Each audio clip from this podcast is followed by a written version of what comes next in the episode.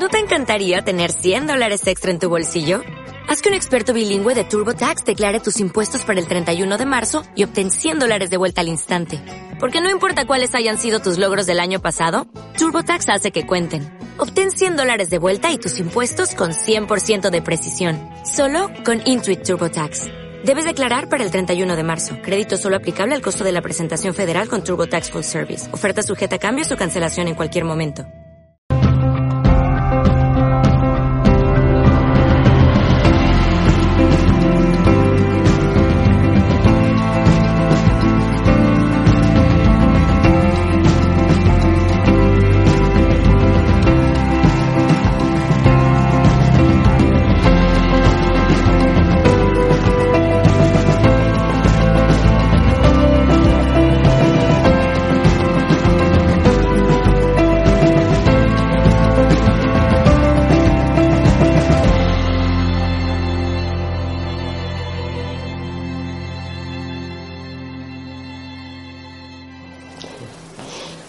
Tardes a todos. Hoy tenemos en despertar a María Gesarruano, que es amiga mía, viene de Jerez. Eh, ella trabaja con el crecimiento personal, es terapeuta gestáltico y ha escrito un libro del que nos va a hablar hoy, nos va a hablar ahora, eh, sobre poesía del despertar de la conciencia, un poquito la unión con la fuente y todo eso. Os dejo con ella. Muchas gracias, María José. Muchas gracias. Estoy agradecida por haber por haberme dado este espacio para poder presentar el libro y, también agradecida a los que estáis aquí por, por tener esa curiosidad de, por lo nuevo, ¿no? Que eso siempre abre caminos y es de agradecer. Eh, yo vengo de Jerez, este, este libro se ha presentado, prácticamente se ha hecho solo, a través de, mis manos, pero eh, se hizo solo en el sentido de que me vino, me vino dado y simplemente lo que hice fue dejarme llevar por, por esa creatividad, por ese impulso, por ese sentir que se estaba presentando en mí y y que de alguna manera tomaba toda la parte de conciencia, ¿no? de, cursos, de, compromiso con el despertar propio eh, y todo ese trabajo de escritura que durante muchos años fue algo muy íntimo, muy personal y, de repente se dieron de la mano, ¿no? como que se, se conectaron y, empezó a tomar forma con el proyecto de, de un libro de poesía, porque lo que yo he escrito siempre ha sido poesía, de manera que esa poesía se pudiera convertir en una herramienta, un puente para la conexión con lo que somos, con lo que somos. Fue producto también de un proceso que yo inicié hace ya tres años y medio. Llegó a mí un, desarrollo que, eh, consistía en aplicar una ley física, una ley física universal dada a conocer por un físico francés, que es la ley del desdoblamiento del tiempo. Y eso eh, me llevó a conocer a, a, una argentina, Alejandra Casado, que era la que estaba haciendo la aplicación de esa ley. Y su aporte lo llamó lógica global convergente. Todo esto lo que contiene es una revolución en la percepción de la realidad que tenemos, porque lo que lleva es a un cambio en la lógica de la percepción. Y la lógica de la percepción es lo que hace, lo que determina cómo se van a relacionar los elementos que estamos viendo en función de cómo se relacionan los elementos, yo voy a percibir de una determinada manera o no. Si mi mente está funcionando con una lógica que lleva a que los elementos eh, construyan una relación que va a dar como resultado la separación, toda mi percepción va a estar en condicionada y me va a llevar a esa separación. Pero si existe una lógica que dice que los elementos se van a relacionar dando como resultado una coherencia, una inclusión, mi percepción va a llevar a ver la realidad de forma inclusiva y de forma cohesiva. Y ahí está el, punto, ¿no? En, desde qué lógica estoy viendo, percibiendo la realidad que estoy viviendo. Si me lleva a la separación, a la exclusión de elementos, esto sí lo quiero, esto no lo quiero, hacer juicios de valor, esto lo apruebo, esto lo rechazo, o me lleva a ver la totalidad de los elementos, con lo cual estoy incluyendo. Es un cambio muy sutil, pero es un cambio muy profundo, en el que interviene también la neurología, porque hace falta eh, generar en el, en el cerebro, que es el receptor de todos los estímulos, de todos los datos, hace falta generar nuevos circuitos para que funcione esa lógica inclusiva, porque nuestra mente tal como está diseñada, está diseñada para eh, funcionar desde una perspectiva de separación, desde una lógica que nos lleva a ver los elementos por separado. Y tiene su sentido porque gracias a la separación podemos diferenciar las cosas, podemos diferenciarnos unos y otros y de esa manera mm, experimentar cada elemento. Si de, de entrada funcionara nuestra mente con una lógica que cohesiona, que une, no tendríamos las distintas perspectivas de la diferencia que nos da las diferencias. Entonces es necesaria la separación para tener experiencias y luego el aporte de la lógica de, eh, global, de la que da cohesividad, lo que nos da es una perspectiva más amplia del todo. Es como que se pueden dar a la vez. El caso es que entrar yo personalmente en ese proceso me llevó a unir conciencia y poesía. Y de ahí el nombre de poesía lógica. Poesía lógica eh, a mí al principio me parecía algo como muy paradójico, ¿no? La poesía con la lógica que tiene que ver, ¿no? Y y tiene que ver con eso, ¿no? Como todo el material que se nos mueve internamente a partir de la lectura de un, de un poema, por ejemplo, en este caso, es material, es combustible para poder convertirlo en conciencia. Es simplemente eh, eso, ¿no? Voy a beber un poquito.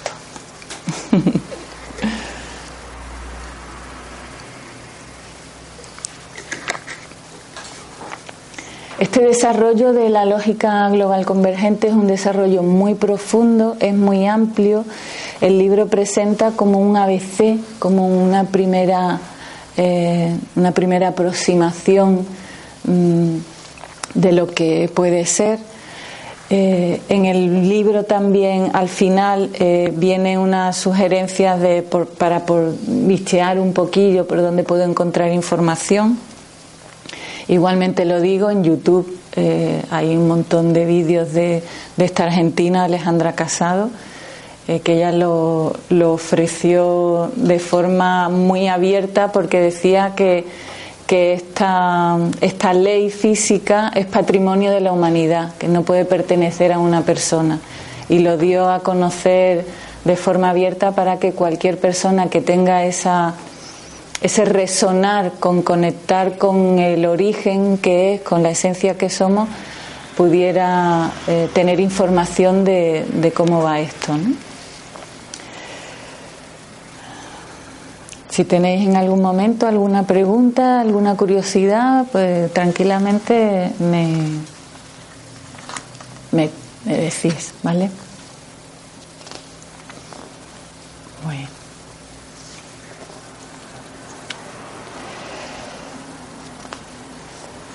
En el libro se plantea eh, eh, la entrada a la observación desde mm, lo que desde nuestra biología tenemos insertado en, nuestra mente.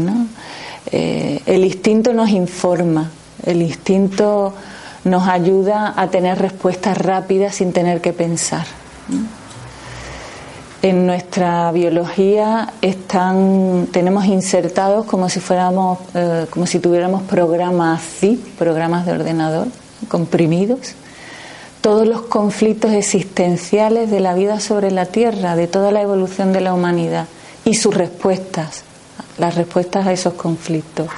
De manera que cuando existe una situación, el, instinto es el que nos genera la respuesta de forma automática y no tengamos que pensar. Y nuestra vida en esta existencia lineal que vivimos está eh, guiada por ese instinto. Eh, ¿Qué quiere decir esto? Que tenemos respuestas que tienen que ver eh, relacionadas con la propia supervivencia, la supervivencia de la especie tal cual, en cuanto al dinero, en cuanto al trabajo, en cuanto a tener comida, en cuanto a respirar, ¿no? todas esas respuestas que tienen que ver con la supervivencia. Tenemos respuestas que tienen que ver con la protección, todo lo que tenga que ver con sentirnos a salvos y seguros. Respuestas que tienen que ver eh, con las relaciones. Cuando yo me encuentro una persona distinta a mí, voy a estar en un código de compararme y competir para poder sentirme a salvo, para no sentirme amenazado, para poder sobrevivir, porque cada una de estas respuestas están evidentemente relacionadas unas con otras. Y tenemos también unas respuestas que tienen que ver con la gestión de nuestra identidad, con el quién soy. Porque lo primero que yo sé evolutivamente es que tengo que sobrevivir, tengo que mantenerme vivo. Luego viene la gestión del quién soy. Primero respirar, primero alimentarme, primero protegerme, primero estar en relación uno con otro y luego en esa relación se va a ir gestando esa identidad. Y se van a estar también gestionando una serie de reglas y de normas y valores que nos van a organizar en, lo social. Esos cuatro puntos de apoyo, esa supervivencia, esa protección, esa comparación, competencia y esos valores en la gestión de la identidad son los cuatro puntos que aparecen en el libro como focos de observación, ¿vale? Cuando yo estoy en supervivencia, estoy en un marcador evolutivo, y está determinando mi percepción de la realidad que estoy viviendo en este momento. Si yo estoy preocupada por el trabajo, estoy en el marcador de la supervivencia y mi percepción va a estar eh, codificada y marcada y determinada para solo eh, ver la, mi supervivencia está en amenaza mi, mi relación está en amenaza y a lo mejor mi relación implica para mí seguir en esta casa o seguir teniendo dinero o seguir feliz. Esa, esa um, observación de esos marcadores nos van a dar la situación de dónde estoy. Es decir, estoy en una existencia lineal, es la identidad la que está gestionando mi vida y estoy en un circuito de condicionamiento.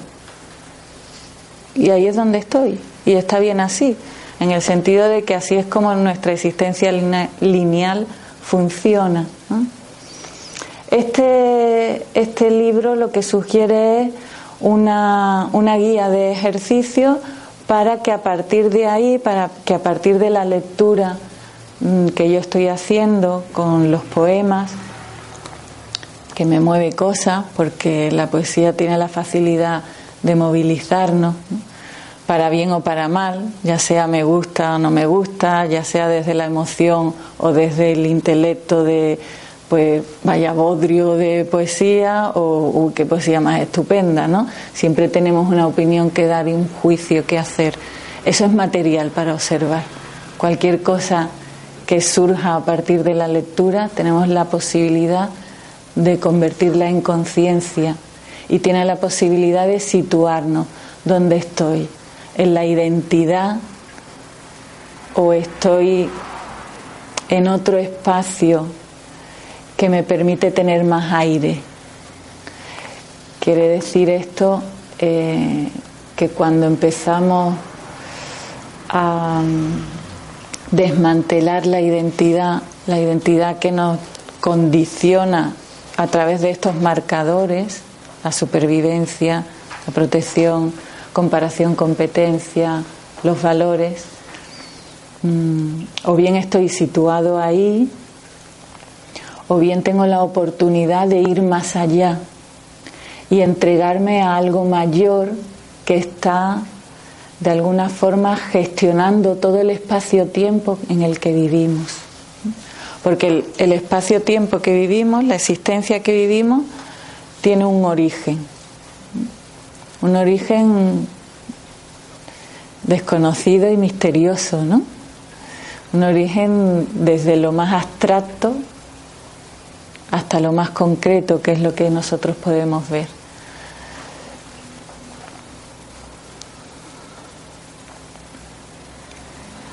Y desde ese origen se generaron todas las posibilidades de existencia. Nosotros somos una posibilidad de existencia hecha concreta, que se ha concretado. Si yo me dispongo a conectarme con ese origen que es el dueño de todas las posibilidades de existencia, tengo la posibilidad de em, bajar potenciales nuevos en vez de seguir repitiendo los que ya estoy viviendo.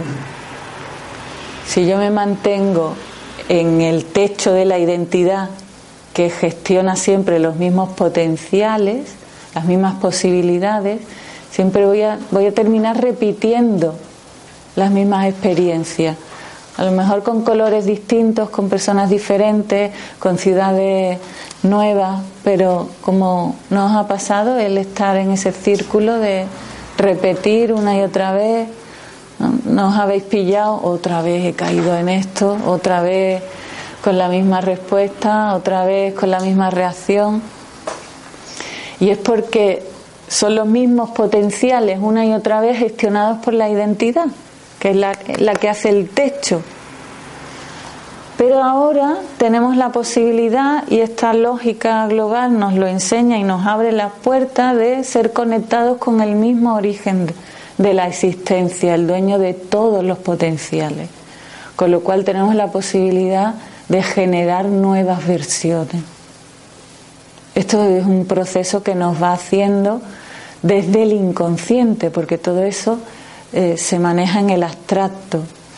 Entonces la elección está en convertirse en exploradores, en entregarnos a eso que no conozco y dar la opción de que a través de mí, en esa entrega, aparezcan nuevas posibilidades, nuevas versiones del mí, con lo cual el mí viejo, el que yo conozco, se va desmantelando. Es un proceso profundo, es un, es un desarrollo muy amplio y este eh, el libro me vino como una posibilidad de abrir esa puerta pues, desde la poesía, ¿no? ¿Por qué la poesía? Por lo que os he dicho, porque es muy fácil generar eh, movimientos internos a través de, de una lectura, o puede ser también a través de la música, a través de, de cualquier arte, ¿no? En este caso, desde mí, a través de mí, pues surgió el tema de, la poesía, ¿no? ¿Habías escrito poesía antes? Yo llevo muchos años escribiendo, mucho, mucho, pero nunca, desde el mí conocido, nunca llegué a imaginar encontrarme hoy aquí con un libro en las manos. O sea, era implanteable, implanteable lo hacía como algo muy íntimo, como una incluso autoterapia, porque encontraba eh, a través de la poesía una forma de canalizar todos los movimientos emocionales que tenía, que a veces eran muy locos, ¿no? muy locos y los vivía muy en la intimidad.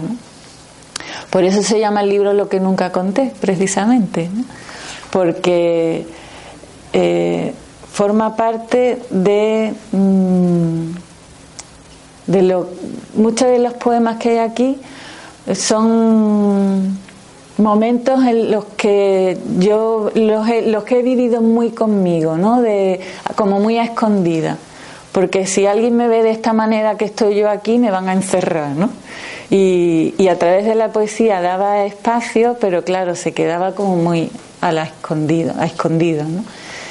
Y, con todo este movimiento de apertura, de, caída de creencias, de cambio en las respuestas que iba dando en, en, mis en mi día a día, cuando surgió el, el compilarlas en, un libro y, y, que se convirtieran en recurso para la conciencia, empecé a hacer otro libro pero hubo un clic y algo me dijo, no, empieza por lo que más te cuesta. Y lo que más me cuesta al final no me está costando nada, curiosamente, ¿no?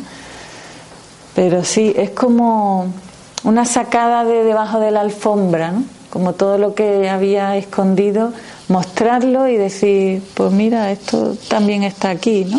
Y como que cada uno también animar a cada uno a que saquemos lo que tenemos debajo de la alfombra, porque es conciencia en potencia y es eh, posibilidad de nuevas respuestas, ¿no? Que a veces con el susto de que van a pensar los demás, me van a rechazar, no puedo dar esta imagen, estamos ahí conteniendo un montón de potenciales que están siendo ya llamados a grito a que salgan para que se hagan conciencia y podamos hacer nuevas versiones.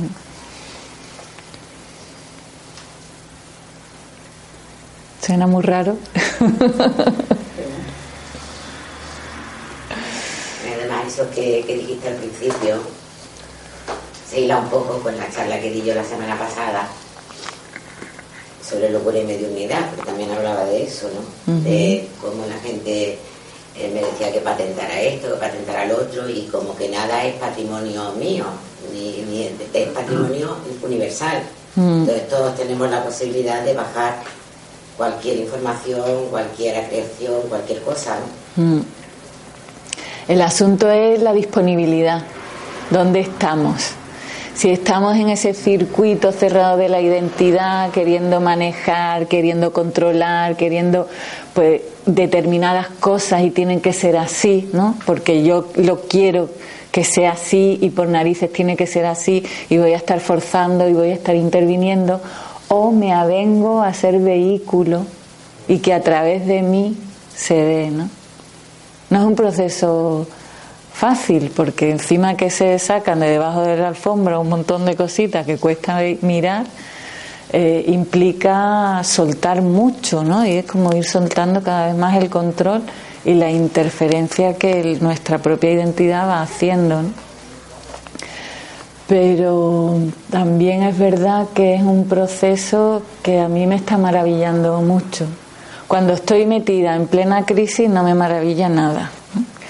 Pero una vez que pasa el apretón, eh, el espacio de respuesta, de, aire que me da, la relajación interna que me está aportando, eh, la desactivación de respuestas que antes había que ya no están.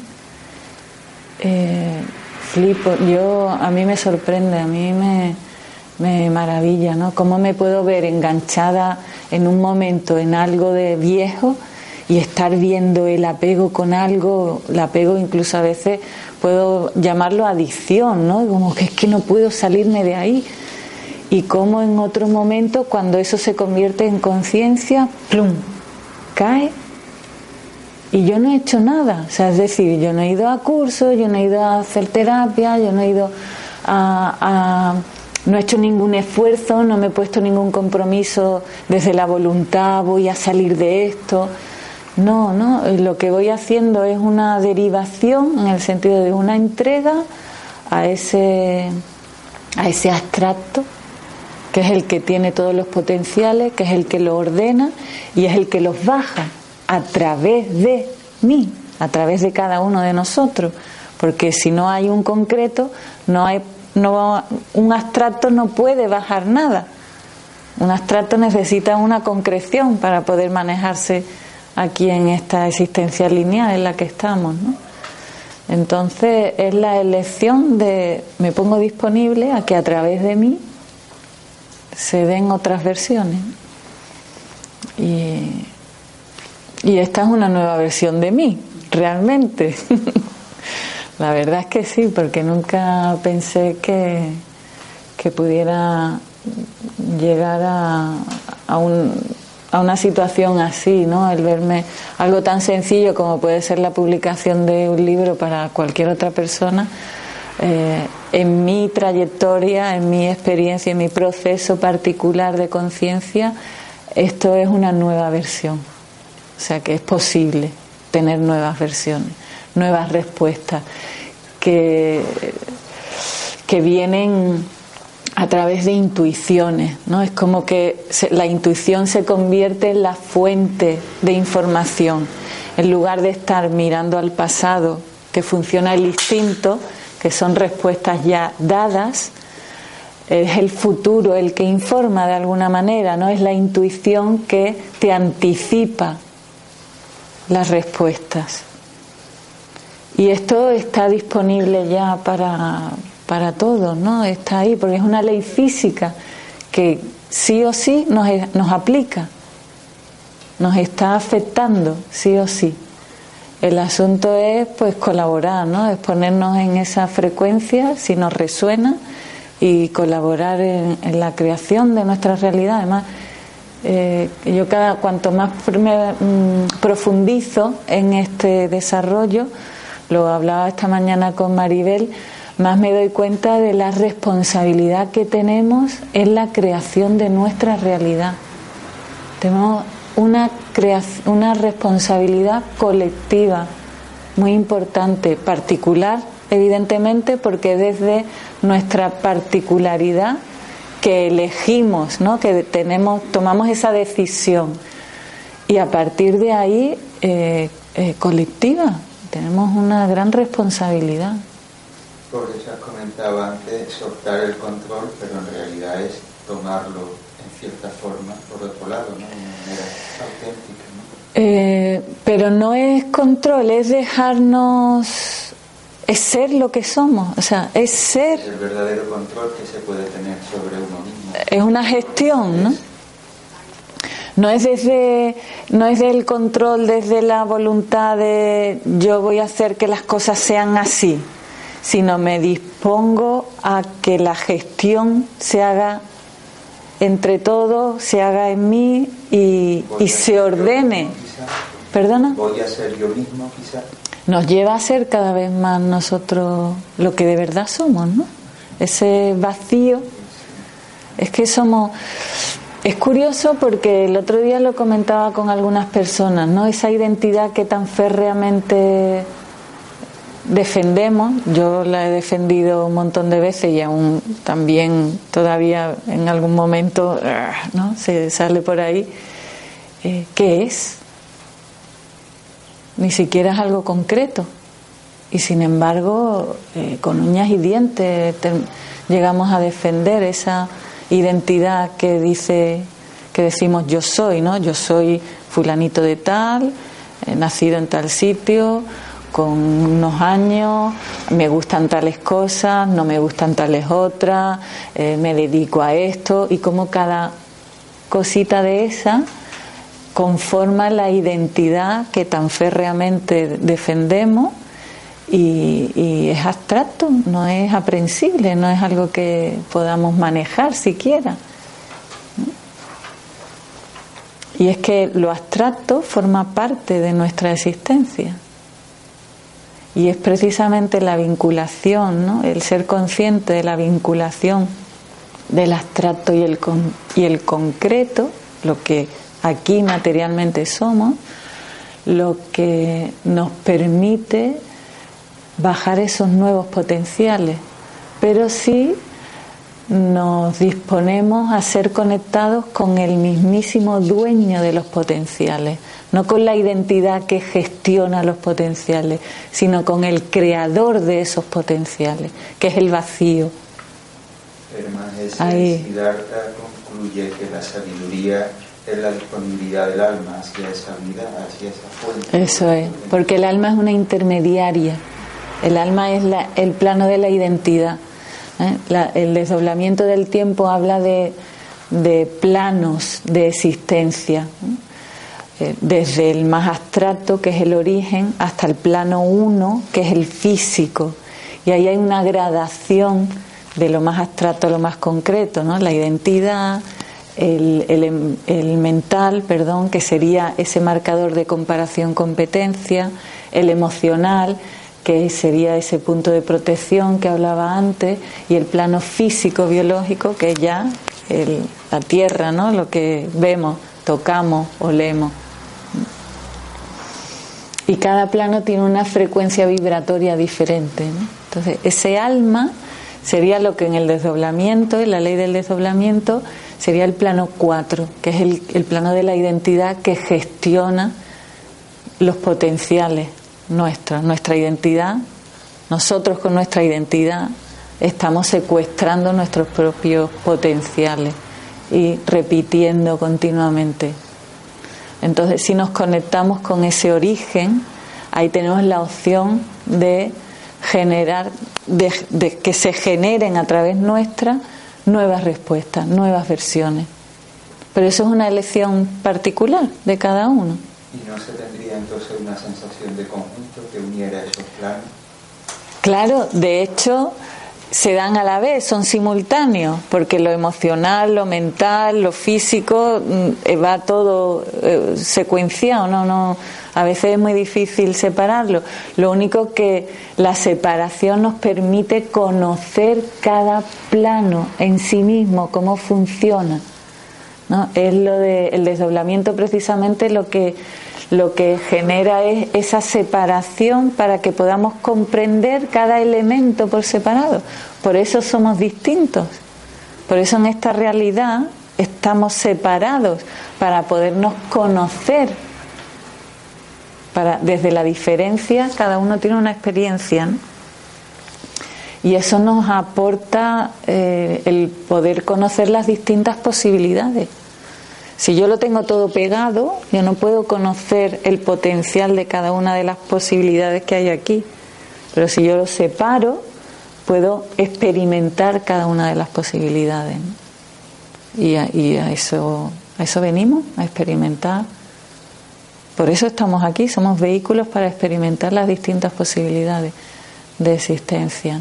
Pero hablando de una persona solo, eso se le puede enfrentar, emociones con la mente. Y claro. Yo hablo de, de trascender eso, de superarlo y eh, llegar a una sensación de conjunto que te permita actuar sin ese enfrentamiento. Claro. Sí, sí, sí.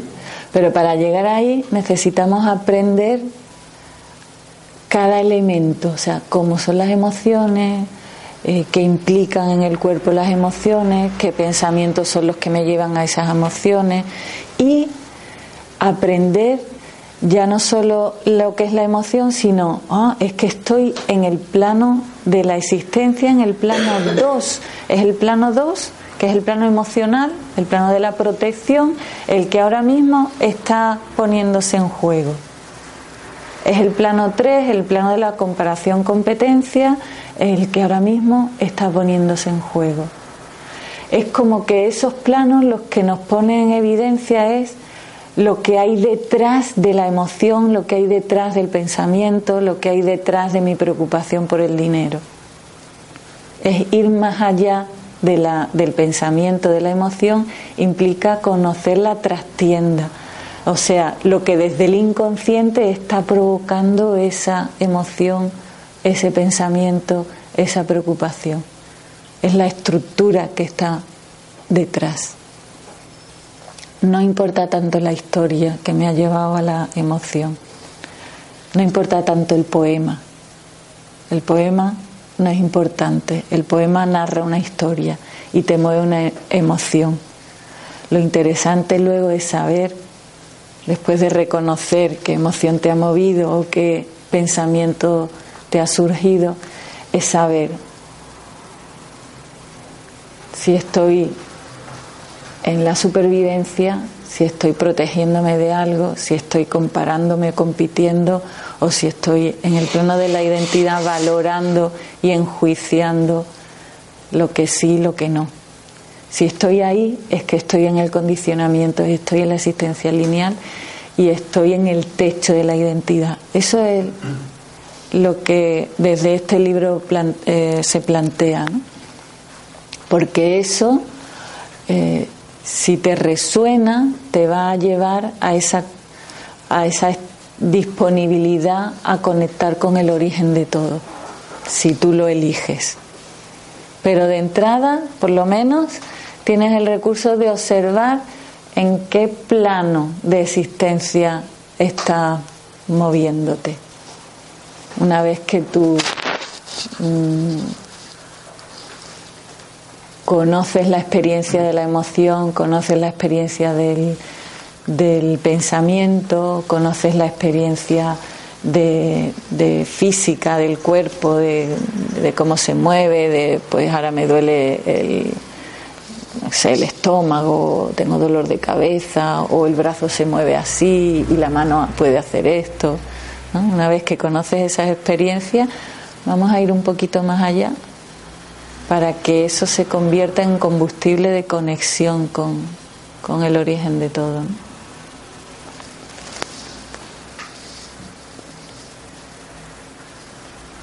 Vale.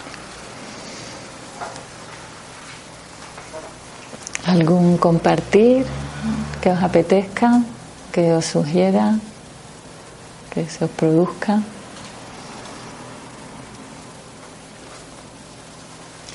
Pues entonces sugerencia, ¿vale?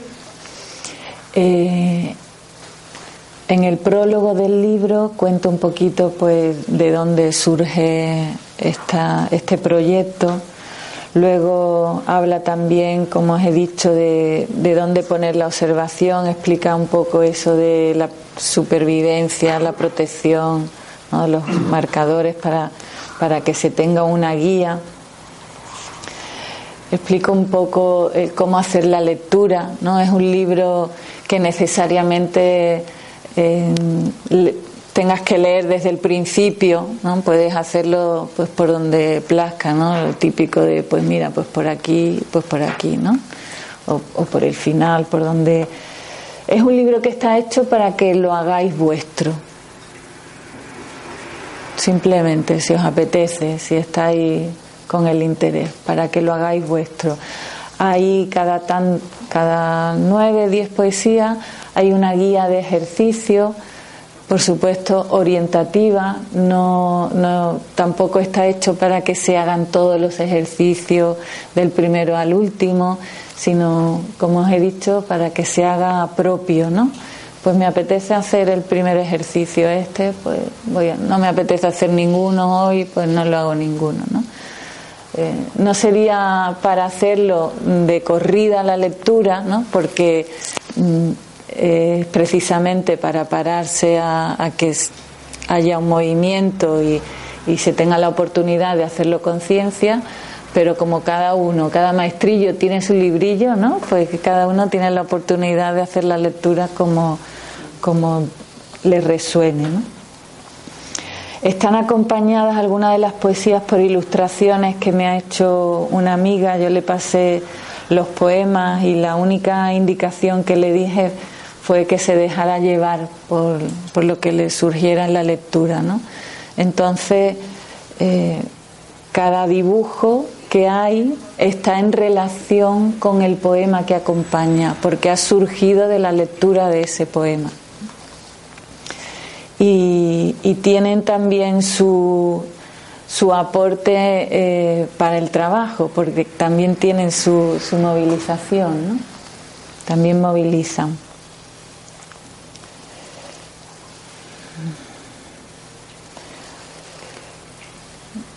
Al final de cada poema vais a encontraros con el dibujito de un cuenco tibetano. Esto es un recordatorio ¿eh? Para que hagáis una pausa, para que se pueda hacer una pausa después de la lectura del poema, para que podamos tener un espacio de, de observación, ¿no? De esto si me ha movido, si no, porque normalmente vamos con tanta prisa, ¿no? Que a veces cuando, sobre todo cuando toca situaciones que nos resulta difícil afrontar, como que las queremos pasar rápidas, ¿no? Y ese cuenquito tibetano es como un, una alerta, ¿no? Es decir, ¡eh! Espérate, espérate, no vayas tan rápido, ¿no? Párate un momentito y déjate, déjate sentir lo que te ha ocurrido en la lectura, aunque sea no me ha gustado nada. Déjate sentir ese no me ha gustado nada y mira eh, qué te ha hecho llegar a ese no me ha gustado nada.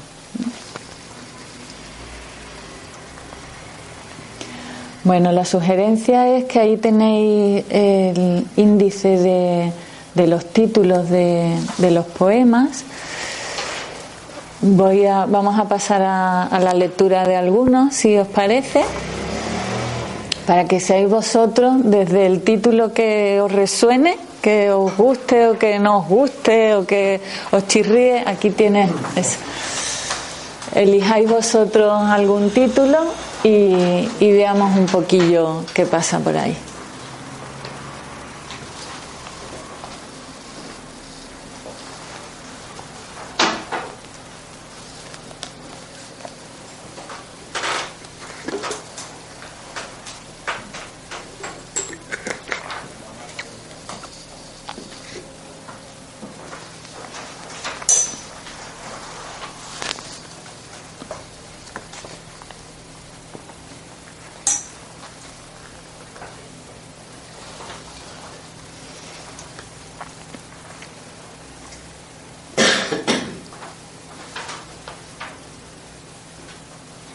Si os apetece elegir alguno, si no. La la muerte. La muerte. Es muerte número 9, ¿no?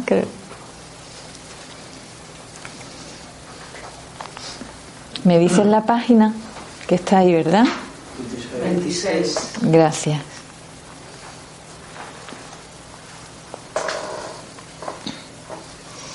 Muerte número 9. Ya una semana con olor a muerte no me gusta el perfume que insistes en usar.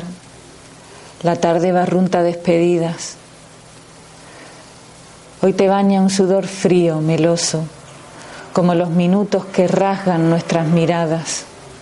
Quebrantas el silencio con espasmos, con tu aliento agitada, con tu mirada ida. Sabia seca es tu sangre, roto el sentir del cuerpo. Qué fácil es dejar de respirar. Pesa este vacío tan lleno de ti que no sé qué hacer con él. Así que vuelvo a ser niña entre abrazos robados a la madrugada, congelada, rota, deseando volver al calor de tus manos y esperando por esperar que mañana al abrir los ojos todo me diga que fue un sueño.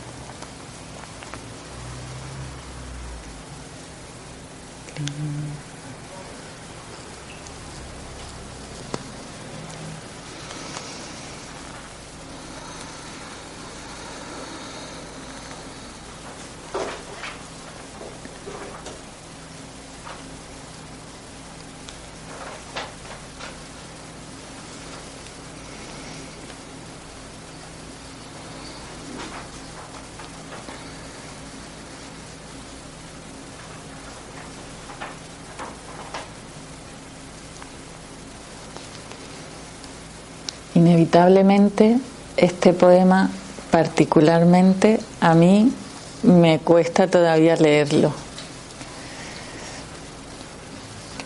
porque eh, es una experiencia muy muy particular y se refiere a, la muerte de, mi padre. Entonces toda esta emoción que a mí se me mueve, que yo la observo, que la siento, que veo de dónde viene. Puedo estar quedándome en la historia, ¿eh? en la historia de la muerte de mi padre, ¿no? Como contarla, como solemos contar nuestras historias personales, ¿no? Pues que lo echo de menos, que es verdad, ¿no? Como que todavía hoy en día, pues, Eh, tengo. Lo echo de menos. Y leo el poema y, a mí me ha costado el momento, como que he tenido que respirar mucho, ¿no? Para poder seguir haciendo la lectura, ¿no? Eh, pero se me parece ahora, en este punto, más interesante ver eh, cuál de esos planos, ¿no? cuál de esos marcadores que hablábamos antes se está poniendo en juego. La muerte nos lleva directamente a la supervivencia, ¿no? Por ejemplo, ¿no? podría yo pensar que, que me podría llevar ahí, ¿no? En mi caso particular me lleva al segundo marcador, que sería la protección, ¿no? La protección del padre, el cobijo, ¿no? El estar a salvo. Entonces, el punto importante es la observación de que eso es lo que se está poniendo en juego y que la emoción que me está surgiendo en mi interior viene desde ese desde esa respuesta biológica en mí, desde esa respuesta de protección. Hay un pensamiento también que es la ausencia, la falta, me falta, me falta y me siento desprotegida. Y entonces surge una emocionalidad. Y está siendo una respuesta que viene del instinto, de un instinto que me dice, no tienes a alguien que te proteja, cuidado, y te pones en guardia. Eso para mí ahora es el punto de, mm, que más me interesa. No, por supuesto, primero, desde luego, sentir la emoción, sentir eh, eh, incluso a fuego la emoción, no estar en la habitación. Y si estoy en la habitación, me doy cuenta de que estoy en la habitación. Pero veo cómo responde mi cuerpo, ¿no? lo, observo, veo cómo el estómago se contrae, ¿no? Como en el pecho surge el llanto que va para la garganta, como la garganta se estrecha, esa, esa observación de cómo es la experiencia. Esto como un, un apunte, ¿no? Seguro, no sé si alguno de vosotros le ha movido algo la lectura, puede compartir si quiere. ¿Tú querías decir algo, Andrés? Y ahora cuando sea... Ah, para otro... A mí me llama la atención que es el número 9. Cuando estás hablando de, las distintas posibilidades, veo ahí detrás el enneagrama que son nueve tipologías, que nueve son los nueve meses que nos llevan en la barriga antes de nacer. Y durante todo el tiempo que has estado leyendo el poema, me ha conectado con el nacimiento. Incluso al final, cuando hablas de hacerte pequeñita, era como una involución al nacimiento, ¿no? como, como vivir la muerte como un nacimiento, como una liberación, más que como un dolor. Me encanta, me encanta y me maravilla, es que me encanta cuando alguien lee alguno de los poemas que he escrito y da su visión, ¿no? su vivencia. Y me encanta porque son tan diferentes, el espacio desde donde yo escribí y lo que, se, lo que surge en ese otro espacio, eh, me parece maravilloso, me parece algo maravilloso. O sea, hay una riqueza al, también es un aprendizaje para mí el ver la riqueza del compartir, ¿no? Cómo surgen cosas distintas de lo que uno hace, ¿no? Cómo el otro lo como los demás lo hacen propio, ¿no? Tú lo has hecho propio y entonces tú pones tu aporte. Y surge otra cosa, ¿no? es maravilloso. Qué bonito. Gracias.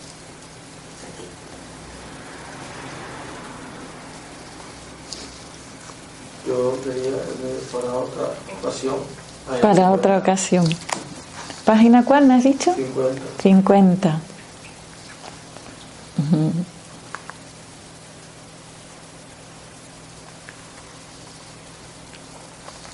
Os voy a enseñar, este va con una, con una ilustración, esta sería la ilustración de este poema.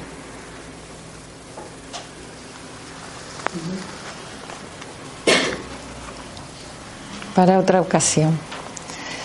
Se abren las puertas de mi casa, sepultada en silencios. Se abren mis manos muertas por años escondidas en pantalones y no faldas. Se abre mi temor entre putas medio desnudas de carretera. Se abre mi corazón y me bloqueo.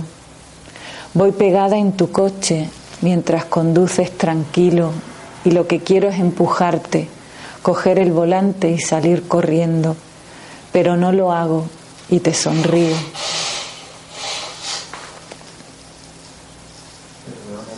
Pero no lo hago. Y te sonrío.